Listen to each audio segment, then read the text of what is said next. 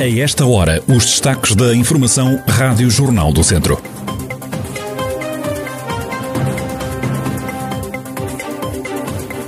Já era conhecida pela Estrada da Morte, agora o IP3 é também a Estrada das Longas Demoras. Obras na estrada levam utilizadores ao desespero, emergência médica e transportadoras preocupadas com os atrasos. Livro para perceber e lidar com a demência está disponível na internet. Pela liberdade e pelo respeito, a Marcha do Orgulho sai de novo à rua no próximo domingo em Viseu. Plataforma Já Marchavas quer lutar contra o silenciamento das minorias. A atualidade da região em desenvolvimento já a seguir.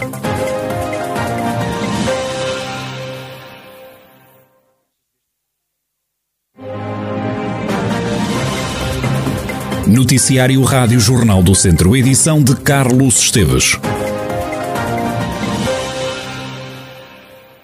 Profissionais de emergência médica, empresas de mercadorias e de passageiros, todos se queixam de longas filas de espera no IP3 por causa das obras que estão a ser feitas na estrada. Rui Leitão, comandante dos Bombeiros Voluntários de Viseu, diz que os doentes saem prejudicados.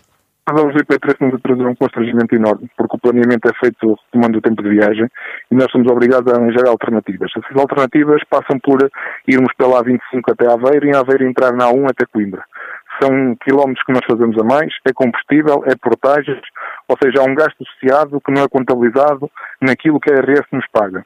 Porque estamos a falar de uma plataforma que gera doentes e quilómetros, mas que não tem, a plataforma não tem culpa, nem a RS tem culpa das obras do IP3, ou seja, isso é um transtorno que nos está a trazer e ao mesmo tempo um prejuízo, porque estamos a falar de doentes que têm hora marcada para fazer radioterapia, quimioterapia, e se não estiver naquela hora já vai atrasar instante tempo, porque estamos a falar de máquinas, que aquilo é um planeamento que o hospital faz. E em relação àqueles doentes que, por exemplo, um acidentado, em caso de emergência médica? As instruções que eu tenho aqui da minha malta, enquanto estiver assim, é entrar na 25 até Aveiro, Aveiro há um até Coimbra. Também o presidente da Associação Nacional dos Transportadores Rodoviários Públicos de Mercadorias se queixa das demoras no IP3.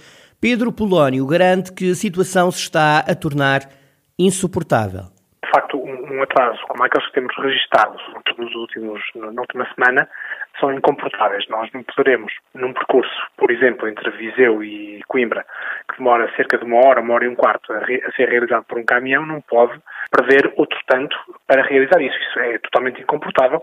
Eh, as pessoas terão que ter noção que um caminhão parado, seja numa, num ponto de carga ou descarga, seja numa estrada, é um ativo, tem dentro de si um trabalhador que é um trabalhador também eh, que representa um custo acrescido para a empresa e não pode, de facto, continuar ali parado. Para além de que isso depois compromete, compromete o cumprimento do, do, dos compromissos com os clientes, a chegar a horas e o carregar a horas, com tudo o que isso se traduz em ineficiência para a cadeia logística eh, do nosso país.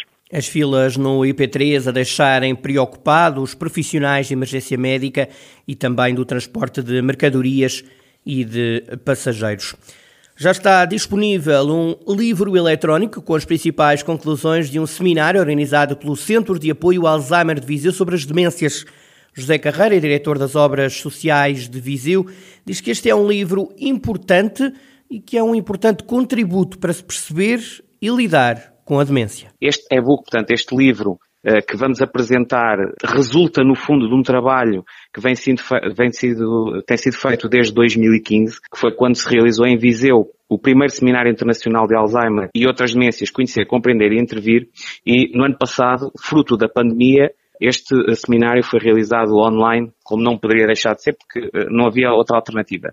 E decidimos que, tendo em conta a qualidade das pessoas que participaram no seminário, ou seja, dos oradores, também as diversas áreas que eles tocam enquanto especialistas e uh, o facto de muitas pessoas não terem conseguido assistir ao seminário, poderia fazer sentido reunir conteúdos, algumas das apresentações que foram feitas pelos oradores nesse seminário, passá-las a artigo e disponibilizá-las gratuitamente para a comunidade que queira, no fundo, uh, procurar saber mais sobre estes temas.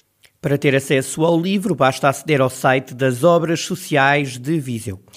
Está de regresso de forma presencial a Feira da Maçã Bravo dos Molfe, em Penalva do Castelo. No próximo domingo abrem-se as portas da 25ª edição desta feira, que não vai contar com a animação musical que era habitual. Ainda assim, o Presidente da Câmara de Penalva do Castelo, Francisco Carvalho, mostra-se satisfeito com o regresso da Feira da Maçã dizer que a 25ª edição da Feira da Maçã Brava será nos mesmos moldes que foi realizada em 2019, ou seja, no ano antes da pandemia, com menos animação musical.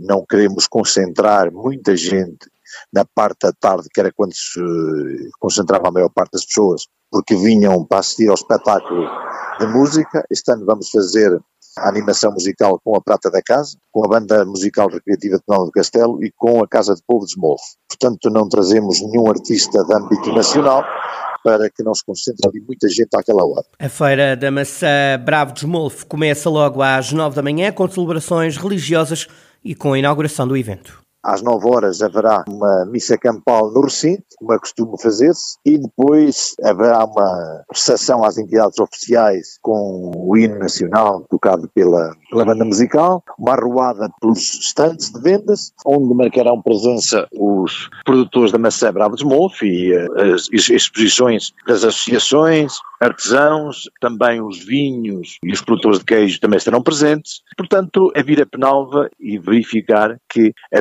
25 edição da maçã Maravos Move terá uma dignidade igual à dos anos anteriores. Quantos estantes estão previstos, mais ou menos, aproximadamente? Uns 30 estantes de maçã Bravos Move. Se calhar aí uns 50 com outros produtos. Francisco Carvalho, presidente da Câmara Municipal de Penalva do Castelo, próximo domingo de volta está a Feira da Maçã Bravo dos Molfe, domingo em Penalva do Castelo.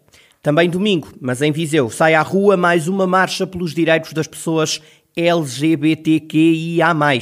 Uma manifestação que continua a fazer sentido, como defende o ativista Daniel Moraes, um dos membros da plataforma Já Marchavas, que organiza a marcha. Esta quarta edição mostra ser mais que necessária, não só este ano como nos anos anteriores, tendo em conta o panorama não só nacional, pós-pandémico, mas também local sendo Viseu uma cidade ainda um pouco conservadora, não é? um pouco bastante conservadora, olhando para os cargos dirigentes municipais e também para a realidade mais próxima de nós, quer em ambientes profissionais, quer no acesso à saúde, quer na educação, onde existem ainda vestígios de uma mentalidade bastante conservadora e algo uh, resistente às identidades mais diversas que existem, que sempre existiram e que tendem ainda a serem silenciadas. Daniel Moraes lembra um episódio recente em Viseu que envolveu um jovem e um militante do partido Chega. O ativista diz que a marcha vai fazer sob o lema da resistência. É esta resistência que uh, tem sido, uh, por exemplo, exemplificada através de comportamentos não só de assédio, mas também de violência explícita, como foi aquela que aconteceu com um jovem uh, meados de julho deste ano, que foi agredido em plena via pública, no seu local de trabalho, por um grupo de militantes de um partido uh, aqui de Viseu, o Partido Chega. No lema da marcha aparece a palavra resistência. Esta marcha também é um sinal de resistência do movimento? Sim, esta marcha pretende resistir a toda a invisibilidade e às formas de. A própria invisibilidade e o silenciamento é uma forma de discriminação e nós pretendemos resistir a essa invisibilidade que continua a existir numa cidade como Viseu. O orgulho orgulho existe, resiste e sai à rua. É este o lema de mais uma marcha pelos direitos das pessoas LGBTQIA+. Marcha marcada para o próximo domingo à tarde em Viseu. Os filmes galegos vão estar em destaque em mais uma edição do Festival de Cinema Vista Curta, que decorre em Viseu entre os dias 12 e 16 de outubro.